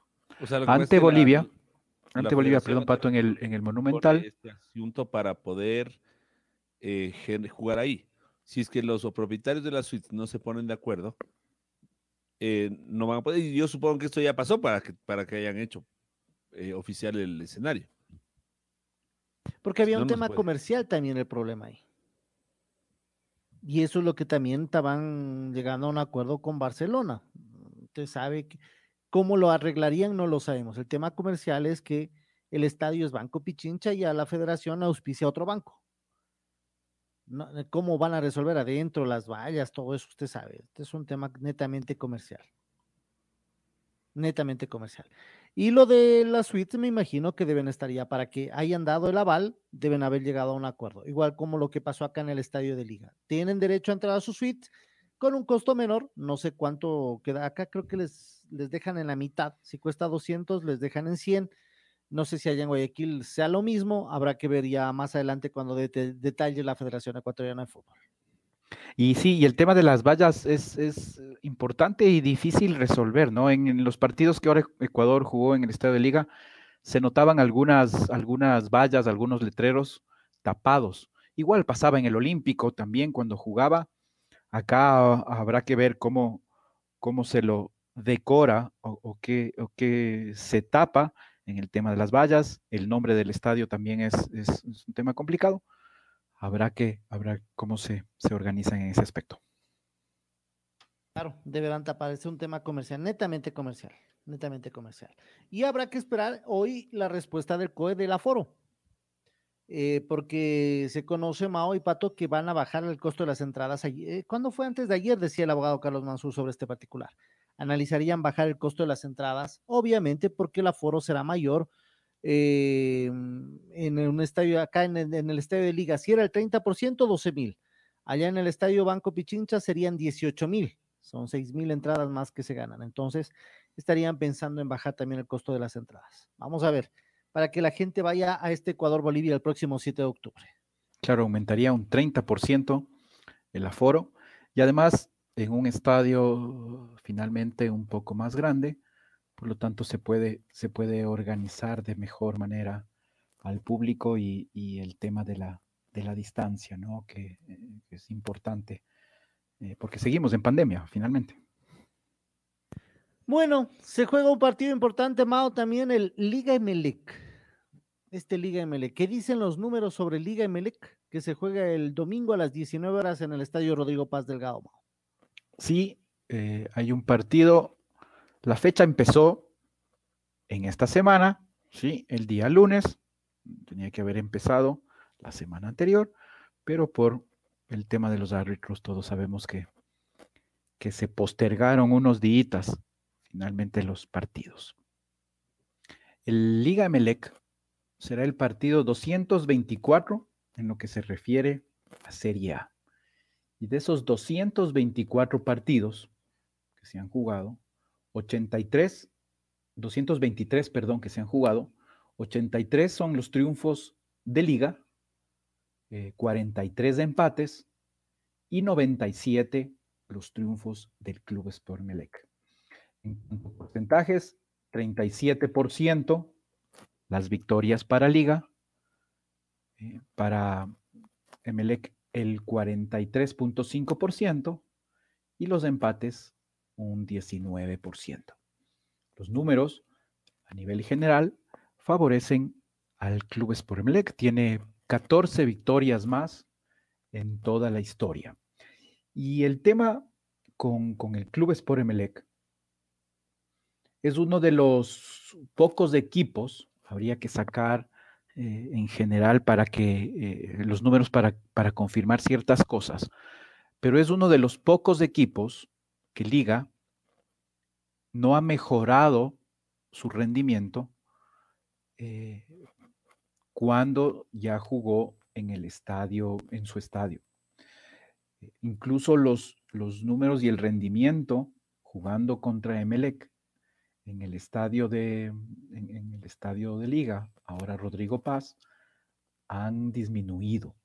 Yo por acá tenía este dato. Déjeme un segundo, Lucho, para poder confirmar y poder ver que acá creo que lo tengo. Sí. Entonces el Emelec es el, eh, uno de los equipos que supera a Liga Deportiva Universitaria. ¿Y en Casa Blanca? Me imagino que Emelec tiene buenos números ahí, Mao, también, ¿no? Junto con el eh Cuenca, con el Deportivo Quito, eran siempre los equipos que más triunfos tenían, ¿no, Mao? Es correcto. Cuenca tiene 11 triunfos en el estadio de, de Liga, en 47 partidos jugados allí. Un rendimiento del 30.5%. 30.5. Eh, luego hay dos equipos que tienen nueve triunfos. Uno de ellos del Club Emelec y el otro el Club Deportivo El Nacional, con distintos números de partidos jugados. Eso sí, Emelec en 52 ocasiones, 9 triunfos, un con 11 empates, es un rendimiento del 24.4. Y el Nacional, también 9 triunfos, pero en 50 partidos jugados, 10 empates, 31 derrotas, 24.7. Luego está con 8 victorias allí el Deportivo Quito, un rendimiento del 29-3. Y otro que últimamente... ¿Pero con cuántos partidos el Quito? 41. 41 partidos. Muchos menos ya. Sí. Y el otro que sí Porque el Pato hacía referencia que el Quito era uno de los más ganadores, mientras estuvo, porque claro, no sabemos si eso hubiera seguido y, cada vez se va a estar más lejos del número de partidos con los otros equipos. Claro, digamos que en promedio, el promedio de Quito es muy bueno. 29-3. Claro. Es un poquito menor al del Cuenca, 30.5%, 29.3% del Deportivo Quito. Y el que, como digo, últimamente se ha metido en esta pelea también del rendimiento de, conseguir buenos resultados en Casablanca es Sociedad Deportiva Aucas. También, eso sí, muchos menos partidos, 32, pero tiene un rendimiento del 30.2%. Y esto producto de que en los últimos, a ver, de los últimos seis partidos, Aucas ganó dos, empató tres y solo perdió uno. Eso ha hecho que su promedio, su rendimiento haya subido y ahora está ahí muy, muy cerquita del Deportivo Cuenca. 30.5 el Cuenca, 30.2 el Aucas. Es decir, la, la, localidad de liga, siendo importante como es, no es infalible. Y el Emelec, sí, claro, ha sido una piedra en el, en el zapato, ¿no? Incluso en algunos partidos eh, importantes, ¿no? Es decir, no- Claro, pero de todas maneras, Alfonso, si usted dice la mejor, las mejores localidades están en- debajo del 30%, ¿no es cierto? Las mejores, las mejores visitas, perdón. Eso en cambio habla del poderío de la localía. De todas maneras, o sea, digamos, lo que han hecho el Emelec, el Cuenca, el Quito, en promedio es bastante bueno en relación al resto, pero sigue siendo una localidad muy fuerte la de Liga Deportiva Pero- ya podríamos ver esto mismo con otros rivales, por ejemplo. Pero no, pero yo creo, Pato, que usted tiene que además comparar la localía con la misma localía de ese equipo y usted. Entonces, Mao, ¿cómo es la localía del MLE con Liga en Guayaquil? ¿Sí? Y, pero verá, este, este dato también es importante y habla mucho de cómo ha mejorado, como decíamos, Liga eh, en general, con la mayoría de los equipos, desde que tiene su propio estadio, Ha mejorado, claro. Sí, su sí, lo rendimiento de local mejoró. Pero con Emelec, como le decíamos, el caso es justamente el contrario. En el Olímpico, Liga contra Emelec se enfrentó o se ha enfrentado en 53 ocasiones. Y de esas 53 ocasiones, 38 victorias de Liga, 8 empates y 7 triunfos para Emelec. Ah, mira, Por lo tanto, era- Emelec, claro. su rendimiento eh, es 13% en cuanto a las victorias, como decimos, 13% eh, de triunfos de Emelec. Mientras que Emelec en el estadio de liga, su rendimiento de victorias es del 17%, porque tiene 9 triunfos en 52 partidos. O sea, en el. Olímpico Taliga tiene su tiene largo, pues, donde Melec, larguísimo. Eso le No, digo, o sea, lo que liga, quiere los decir es números. que el, el cambio de estadio de liga con Emelec particularmente no le, no le benefició. No le ha ido Porque bien. prácticamente con este partido que van a jugar el fin de semana, se igualará el mismo número de partidos jugados entre Liga y Emelec en el Olímpico y en el Estadio de Liga. 52 es ahor- ahorita en el Estadio de Liga con 32 victorias albas. Mientras que en el Atahualpa, 53 partidos jugados con 38 las victorias del equipo universitario. El rendimiento 71.7 a favor de Liga en el Olímpico, mientras que en su estadio el 61.5%. Entonces, ¿Qué pasa en, en el, en, el, en Guayaquil mm, entre Emelec y Liga? Comparemos eso, las localías, porque seguramente, o más bien obviamente ahí es donde está la gran diferencia también, que Liga no puede acortar en partidos ganados y perdidos en la historia con el Emelec.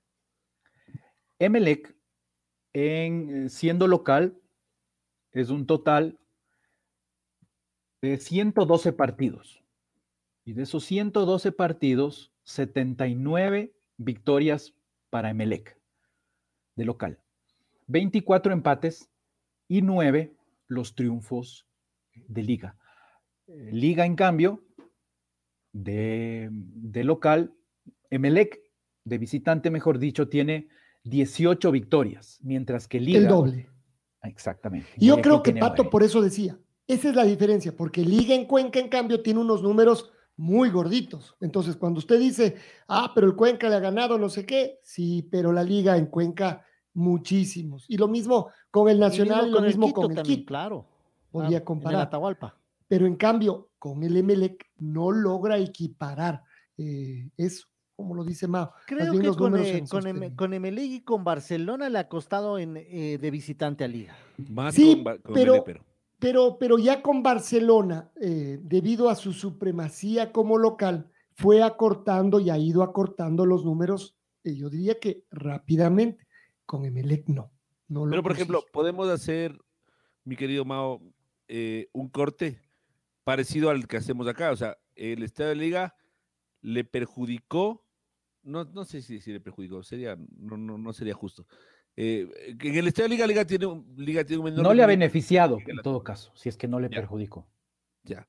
Eh, a partir de ese año, del 97, ¿la historia de Liga en Guayaquil cambió respecto hasta antes del 97? A ver, déjeme, le, le- le saco ese dato. En Guayaquil, ¿no? Ahí solo estamos, En Guayaquil. ¿cómo estamos viendo? Claro.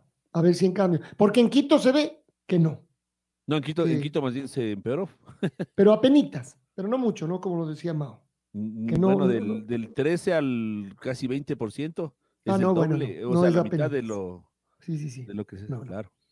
Lo que pasa es, claro, son en poquitos partidos, o sea, de siete victorias en toda la historia antes de la historia de la liga, a nueve en la historia de la liga aparecen solamente dos partidos, pero ya en el global es un porcentaje que marca diferencia.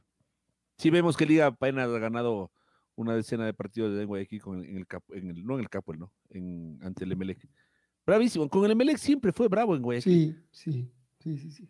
Y en Quito, como se ve, y en Quito de todas maneras también, ¿no? A ver, Mao. Sí, si es que nos concentramos hasta 1997, 121 partidos jugados, 53 las victorias de Melec contra 45 ah, las... Ah, an- antes de. A ver, pero no, pero espérame, solo un segundo porque estoy sacando también otros partidos. Dame un segundo, Pato. Ya no se preocupe. Seguimos con el, con el Mao. Vamos revisando estos, estos números de este. Bueno, Liga Melec siempre complejo, ¿no? Así, claro, Liga por eso suele festejar algunas cosas puntuales, como esa final recordadísima del 7-0. Pero seguramente que el Melec tam- también podrá recordar otros, otros partidos que terminaron siendo muy, muy importantes. Ahora sí, Alfonso. 60 partidos jugados de local Emelec ante Liga hasta 1997. 44 triunfos de los eléctricos contra 3 de Liga, con 3 empates. Esto entonces en ve- porcentaje, 73% las victorias de Emelec, eh, los empates representan un 21% y las victorias de Liga un 5%. O sea, en el mejor de los casos uno podría decir que Liga perdía tres y no perdía uno de cada cuatro partidos que se jugaban. Esa era la realidad. Mejoró su 95. visitante, ¿no? Mejoró su visitante con Emelec. Sí, ¿Sí? y en cambio ahora, de, a partir desde el 98, son 52 partidos jugados en Guayaquil, 35 los triunfos de Melec, eso es un 67%, contra un 73% que era hasta el 98. Los triunfos de Liga, que era un 5% hasta el 97, a partir del 98 sube a un 11.5%. Cinco victorias y 11 empates. Más del Un doble. poquito, subió, subió un poquito. O sea, claro, usted dice más del doble, pero eran tan, tan pobres los, los, los triunfos anteriores que, claro, eh, finalmente es un porcentaje. Lo que pasa es que es más maneras. del doble en un poco menos de la en un poco más de la mitad de años, porque estamos hablando de veintipico de años, 24, ¿no? Del 97 acá. Ujú. Y estamos hablando de 35 o 40 años de la historia anterior. De acuerdo, pero con, como los números de la historia, de la historia anterior eran tan pobres que, claro, superarlos no resultó tan, entre comillas, difícil. Ahora, o lo que es lo se mismo que bravo que es jugar con Emelec en Guayaquil, sigue siendo. Ahora, si usted se pone a ver a Alfonso, creo que su teoría no va a encontrar cabida en los números. Porque Emelec consigue, ¿qué porcentaje de los puntos, Mao? Por favor, del 97 acá, desde que se inauguró usted la liga. En, allá en Guayaquil, Ajá. el 63%. De- no, de- eso es de las victorias, pero.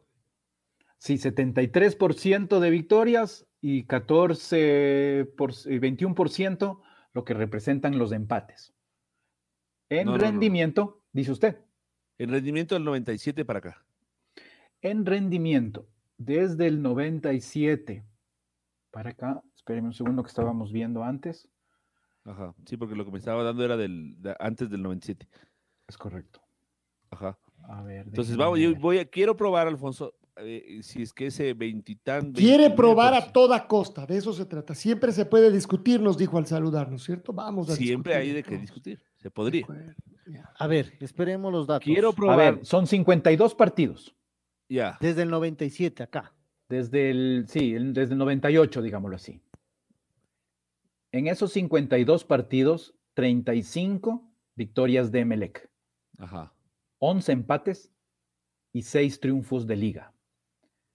Eso en, en rendimiento en cuanto a puntos serían 35 eh, victorias más las 11 empates. Y esto estaríamos hablando de eh, 156, un 74% de rendimiento en Guayaquil. De Ya, Emelec. Y Emelec en, el- en Quito tenía el 28, 29. El 29%. Son solamente cuatro puntos de diferencia. 20, 74, ¿verdad? Dijo. Por 126. 74%, sí. Ya, es de 26 a 29. Son tres puntos porcentuales, Alfonso. Entonces, la diferencia desde que se inauguró el Estadio de la Liga, a pesar de que al MLE le ha ido bastante bien en Quito, Pero tres puntos porcentuales, Pato, es muchísimo en, en- toda una historia. Es bastantísimo, porque si usted en cada partido que juega y gana, descuenta décimas de porcentaje, eh, a favor, aumenta o baja. Entonces, tres puntos porcentuales es bastantísimo. Que a veces sin necesidad de que yo diga nada más. Pero son solo tres, así mismo, son- pero hace un rato usted decía que son poquito lo que subía o lo que bajaba. Cuando hablaba, yo hablaba del doble, del 5 al 12%, y decíamos que era poquito.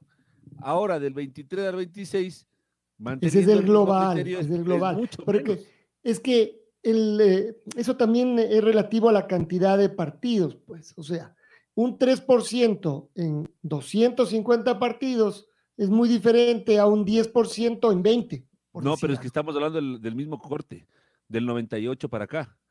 Liga había conseguido 5% de victorias hasta el 97. Y del 98 para acá, 12%, más del doble. Y el corte es el mismo. No, no, pero eh, el corte, pero no de número de partidos, Pato, no del corte. Claro, ¿Cuántos 50 y pico partidos jugó hasta el 97 y cuántos jugó desde el 97? Pues Si se fija, es, es, eh, una cantidad apenas eh, que difiere, parecida, sí. eh, tanto así que el Mao nos está diciendo que ¿cuántos, pa- mañana... ¿cuántos Mao? ¿Cuántos partidos antes y cuántos después? 60 partidos antes, hasta el 97, y 52 partidos eh, eh, des- después. Ajá. Claro que hay una diferencia, Allá en pero no Guayaquil. es, no es muy grande. Claro, la que hay una... no es- Bien, Pato, bien. Son ocho partidos. son Ahí solo- contra las cuerdas vas sacando los Son solo ocho partidos. Y en, el, y en Quito nos está contando el Mao que hoy o el domingo se equipara la cantidad de partidos jugados en el Atahualpa que en el estadio de, de Liga. De liga. Entonces, la historia ya comienza a nivelarse en número de partidos, ¿no es cierto? Pero yo insisto, a ver, no es que lo de Liga es fabuloso en Guayaquil, pero es un 26% en el Capuel versus un 29% del Emelec en, en Quito. Entonces, eso quiere decir que son tres, tres puntos de cada 100. O sea, cada, cada 30 partidos, el MLE gana uno más que Liga. Eso es básicamente un 3%. Pero a ver, Pato, no, yo no le cacho mucho, porque en Guayaquil, desde 1998, Ajá. Liga tiene eh, eh, un rendimiento, digámoslo así, de seis victorias y 11 empates, ¿no es cierto? Entonces, eso estamos hablando de que son en total lo que tiene Liga, un total de 18 y 11, 29 puntos. 29 de un total de 156. Un 18.5% de rendimiento. Pero usted no dijo que el Emelec tenía un, un un- porcentaje del 74%. Yo en Mm, ese número me basé. Pero de Es que- es que victorias. se pierde, cambia- no- va a sumar el número 100, este a Pato, 18, No va a sumar el de 100 porque los empates Pato. no dan, ¿me entiende? Entonces, Liga tiene un rendimiento del 18.5% de visitante a partir del 98. Y el mismo, en los mismos años, o desde el 98 en cambio, Emelec en Quito, en el estadio de Liga, tiene un rendimiento del 24%. Siendo así, acepto mi derrota y me silencio. y me salgo de la discusión. No sé, no sé, no sé qué estaban, no- qué estaban peleando, cuál era la, la, la- Lo que pasa es que no peleamos, por favor. el 74 que usted dijo de las victorias. Entonces, de no, lo no, que no, el hizo es- 74% de rendimiento de Melec. Y Pero entonces yo asumí que el 26% era Liga. Y claro, tiene toda la razón, señor Castillo, no toma en cuenta que hay un puntito que se queda fuera de cada, en cada, ¿cómo se llama? Empate. cada empate. Entonces Liga no tiene el 26, tiene el 18. Entendido perfectamente, es de caballeros asumir cuando uno se equivoca. Compañeros, mil disculpas. Ya Lo que me sí- retiro Caballero para Patricio autoflagelarme. Oiga, lo que sí es importante acá, en este partido, más allá de que Liga, obviamente si es que no gana, estaría despidiéndose de la posibilidad de llegar a una final al ganar la segunda etapa. El otro punto súper importante es lo que está haciendo el Independiente del Valle. Ya ve, ya estamos discutiendo de fútbol, vaya partidos bravos, los números también juegan, están ahí. Claro que uno prefiere hablar de a ver los números que sirvan para sumar en la tabla este, este domingo. La red Atrapados por el fútbol. 102.1. A propósito de algo, de algo anterior, un buen amigo eh, que nos sigue, Manuel Fernández de Córdoba, hablaba de, de las eliminatorias y de lo que ocurrió en esa eliminatoria del 77 con Ángel eh, Lisiardi. Y él dice, después del penal, eh, me acuerdo la polémica que duró varios días. Quiroga y Lisiardi, argentinos nacionalizados, mm, y tanto más. Eh, y claro, yo le decía, las teorías de la conspiración desde siempre, ¿no? Solo que hoy hay redes y se multiplican más. Antes seguramente que eran más eh, las teorías sola- sobre todo de los periodistas, porque eh, el hincha en general no tenía dónde, dónde opinar, pero sí.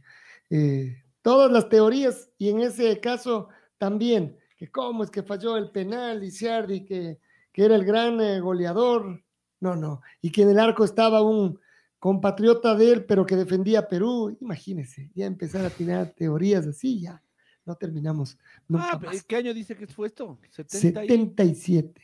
Hace pocos 44 años. Lindo año el 77 a propósito. ¿ah? Déjeme decirle que, por ejemplo, ese año nació Tom Brady, nació Jaime ay. nació Neisy Reasco, Ya va, ya va. ¿Y, Y quién más? nació Pato Díaz. también. Pero eso lo dijeron ustedes, no yo, conste. A lo que voy Y ya es que sabíamos a dónde iba. eso fue en el 77, ¿no? 40 años después, 40 años después, Jorge Célico dirigía la selección ecuatoriana de fútbol. En el Estadio Olímpico Atahualpa la- eh, llegó la selección de Messi y compañía, nos ganó ante un equipo jovencito que presentó, o de jóvenes, ¿no? Que presentó joven, Jorge Célico. Y la polémica era la misma, ¿se acuerda que? Claro, se vendió Jorge Célico, puso ese equipo. pues. O sea que no hemos cambiado en... El presentador de tele de los 70 que era peruano y que tenía un programa de éxito acá, que le tiraba centros ah, a, a Perú. No, no, ya, esto. No ha cambiado, no ha cambiado demasiado entonces. Muy bien, a ver, Mao Castillo, ¿qué es esto último que usted nos va a contar con Es- relación al recontrapuntero de la segunda etapa? Sí, es el Independiente, que en esta segunda etapa jugado ya mm, junto a Universidad Católica los equipos que ya adelantaron su séptimo partido o que empezaron jugando. em, seis triunfos y un empate en esta segunda etapa, lo que tiene el Independiente del Valle. Una racha, es una racha que empieza a ponerse importante, ¿no? Seis triunfos y un empate. Eso es un rendimiento del 90.4. Emelec, que tiene seis partidos jugados, cuatro triunfos, dos empates, también sin derrotas, el rendimiento es del 77%. Cambia O sea- que, que Independiente ganó dos partidos más y empató uno menos, pero con un partido menos jugado de Emelec. O sea, el Emelec con ese rendimiento en el, usted me dirá, señor Castillo, no, en el 85-90% de los campeonatos ecuatorianos debería ser primero, con un 77% de rendimiento. Claro. Ah, sí, claro. Aquí el son siete Independiente partidos, con claro. 90%, no sé si hay un equipo que haya ganado una etapa o un título con 90% de rendimiento. Verá, yo estaba viendo, he hecho un corte, más o menos eh, con lo que usted dice, haciendo en toda la historia del fútbol ecuatoriano, en Serie A, haciendo cortes por etapas, no necesariamente eh, al arranque, sino cortes por etapas, como es el caso de este, de este Independiente, 2021, para ver en qué otros años y equipos han tenido algo parecido. Y tenemos que el Independiente, con este 90.4%, 90.5% de rendimiento, está entre las tres mejores rachas por etapa en toda la historia de, la Serie A. Sí, empatado en tercera posición con otros seis equipos, en seis ocasiones distintas, pero a la final eh, está en esta posición. Solo superada por la racha del Club Sport Emelec del 2013, que en siete partidos de la primera etapa consiguió siete triunfos. Y lo que hizo el Deportivo Quito en la segunda etapa del torneo del 2011, que en los primeros siete partidos también tuvo siete eh, triunfos. En este caso sería, siempre se puede estar mejor. Claro. ¿Quién fue campeón en el 2013? Dígalo, dígalo. No, le pregunto. Liga fue campeón en el 2013. No, no, no. No, no, no, no, perdón, en el 2003. En el 13. ¿El Emelec? 2013. El Emelec, claro, no fue contra Barcelona, no le ganó. Emelec, sí, contra. contra sí, Emelec fue campeón. Ajá, y vicecampeón. ¿Contra quién fue? Contra Barcelona. Independiente. Ah, Independiente. Ah, sí, dirigía Carlos Sevilla. ¿El Independiente? Es, es curioso. Estoy hablando ¿Por qué la memoria se nos es más frágil para lo más cercano? y el rato que tiramos 20 o 30 No le voy a responder porque le puedo, sí, puedo ser ofensivo. y además nos autoincriminamos. Pero Carlos Sevilla me parece que era, o Guillermo Duró. No, no, pero, pero, ninguno pudimos contestar la pregunta del 2013. Ya estaba. A ver, entonces, Pablo a hacer una prueba. Alfonso, ¿cuál es el campeón del 73?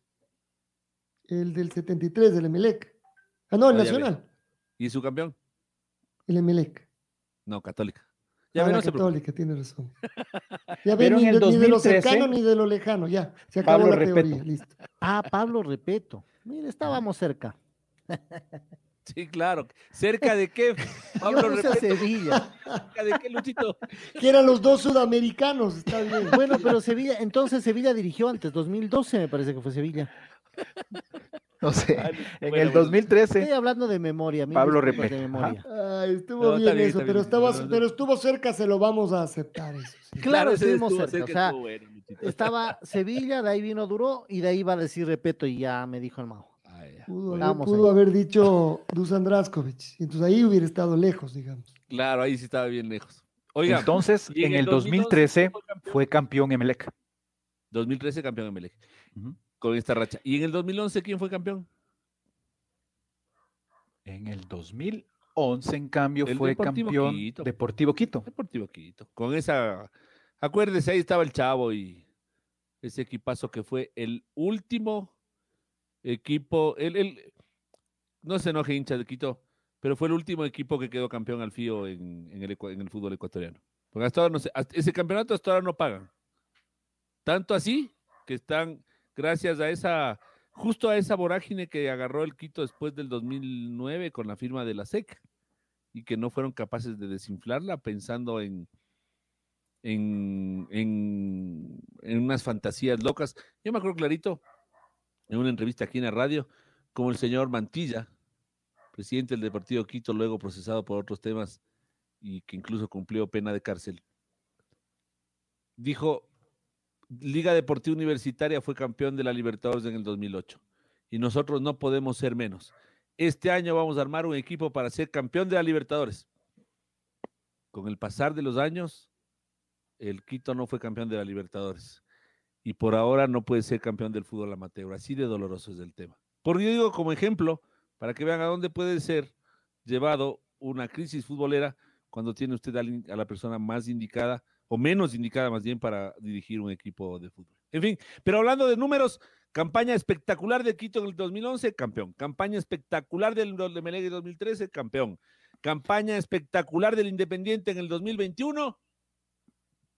Claro, las dos que, que se mencionó es del 100%, ¿no? Son las dos que le superan a esta del Independiente.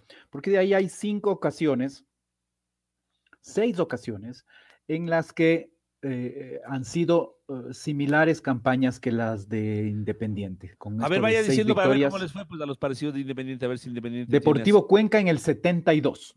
así- No, ahí Nada. no. Nada, pero en números fue, digámoslo así, subcampeón, claro, por, por, por puntos alcanzados, pero no, pero no, por, no por sistema. estrellas. Ya. Luego está una del Nacional en 1983. Campeón. Eh, y esta del 83, claro, es en la primera etapa. Hay una del Ay, Deportivo pero Quito. qué chiste, con, con el Nacional de esos años no haga cuenta, pues con ese equipazo que tenía el Nacional. No, no, pero el rato que usted ve los, los puntos, los partidos, nada es eh, pasarles por encima a todos, que va. Estábamos justo revisando a propósito de estos partidos, uno del 82 con el 9 de octubre, que es el último partido de la, de la liguilla final de entre cuatro equipos y que gracias a que logra ganar iguala con Barcelona y obliga a las finales. Entonces, así como sobrarle, nada, ¿no? Nada. Luego tenemos otra racha de estas del 90.4%, seis triunfos, un empate. Deportivo Quito, 1990. En la segunda etapa, el Deportivo Quito Nada tampoco. No, se quedó, ni siquiera jugó el, ni siquiera jugó el cuadrangular. Claro, y la liga le sacó en las semifinales, digamos. En el cuadrangular anterior, claro. Luego está- los jugadores de Liga Deportiva Universitaria, ahora que tuve la posibilidad de estar con ellos, que llegaban a esas liguillas, digamos, por decirlo así como dice Alfonso, esas liguillas semifinales. Y el Deportivo Quito venía muy fuerte. Vea los números que usted acaba de decir. Y entonces, y Liga venía muy flojito. Y cuando se hizo el sorteo, la gente de Quito decía, por favor, que nos toque con Liga, que nos toque con Liga. Bueno, los Rod de Mantilla, el negro Samaniego, Berrueta, que estaba hablando el otro día, dijeron, ah, sí, bueno, ya. Y justo, primer partido Liga Quito. Si usted me puede corroborar, 5-3 terminó ese partido, pero no es necesario que lo haga ahorita.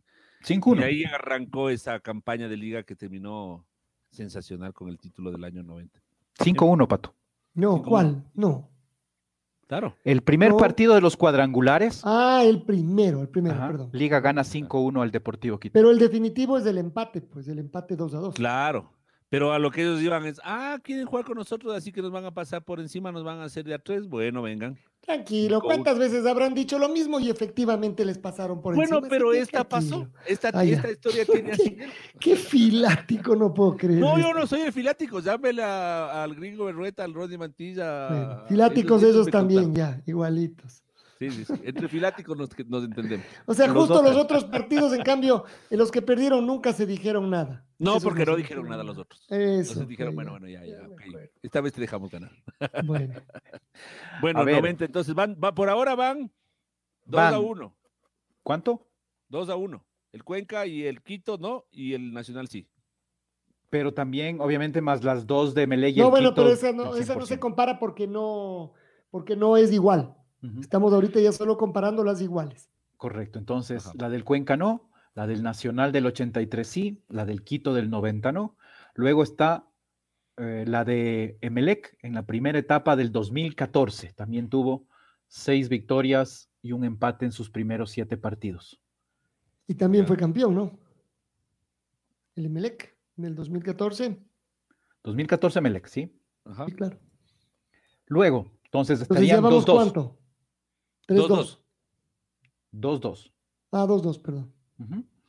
Luego hay la de El Olmedo en el año 2000, en la segunda etapa. Siete partidos igual, seis partidos ganados, un empate. Toma ventaja entonces, el, toma ventaja los equipos que fueron campeones con una racha parecida. Porque Tres el Olmedo a dos. fue campeón en ese 2000. Ujú. Y la última es la de Deportivo Quito en 1968. Campeón también. También, también. Eh, Oiga, entonces el Independiente con esta, con esta campaña, así según las, la- los antecedentes, tiene dos de cada tres posibilidades de que se corone campeón. Si es que mm, se pudiera hacer una, obviamente no es tan así de sencillo, ¿no? Pero dos de No, no, bueno, bueno, pero podemos hacer un corte la próxima semana y volveremos a decir una cosa igual o no. En este caso, los números le ayudan aunque no son decisivos, no es todos eh, los anteriores, sino cuánto dijimos, tienes más probabilidades. 4-2. Cuatro de dos, ¿eh? Ujú. Cuatro de- Entonces cuatro es de el 60% de probabilidad. 67%. Y le digo más, Alfonso. Pero de ser campeón, en este caso, el, por el formato, al menos le llegaría a la final. Claro, porque por ejemplo el Deportivo Quito, por más campañón que hizo, fue en una etapa en la que no, seguramente no trascendió como sí pasa con el Independiente, porque el Independiente llega a hacer una campaña así, y bueno, ya después veremos si es campeón con el Emelec Pero no final, importa, pero no, no es a- eso lo que estábamos discutiendo, los si es que, sino si en una etapa tenía estos números, al final fue campeón o no, no importa el, el- el cómo terminó la otra etapa, Hoy- cómo fue la final. Claro. Ah. A todo, señor Lazo. Tiene toda la razón. No, no, creo que ahí nos vamos a despedir una vez más, porque este, este viernes ha sido una vez más una goleada. No, no, una vez más, gracias no. por acompañarnos. 2-0 quedó hoy, 2-0, no fue goleada. Eso es goleada, pues eso es goleada. No, 2-0 nomás. Con Patricio Oiga, Javier Díaz, que siempre 2-0 algo más que decir al final. Apunte eso, por favor. Sí, sí, eso le iba a decir. Muchas gracias, señor Lazo. Que 2-0 se considera una goleada, la verdad es que para mí es un verdadero honor. Yo les agradezco Mau. mucho. Gracias por Disfruten el fin de semana. Eh, se nos reactiva el fútbol que más nos gusta. Así que eh, estaremos pendientes de lo que pasa. Que tengan un muy, muy buen día. Un montón de fútbol. Gracias, Mao. La red presentó Los números de Mao. Un segmento donde los números y estadísticas son los protagonistas. Con el ingeniero Mauricio Castillo, junto a Alfonso Lazo Ayala, Patricio Javier Díaz y Luis Quirós. La red. Quédate conectado con nosotros en las redes de la red. Síguenos como arroba la red Ecuador y no te pierdas los detalles del deporte minuto a minuto. Escúchanos en vivo en TuneIn y en los 102.1 FM. ¡Te esperamos!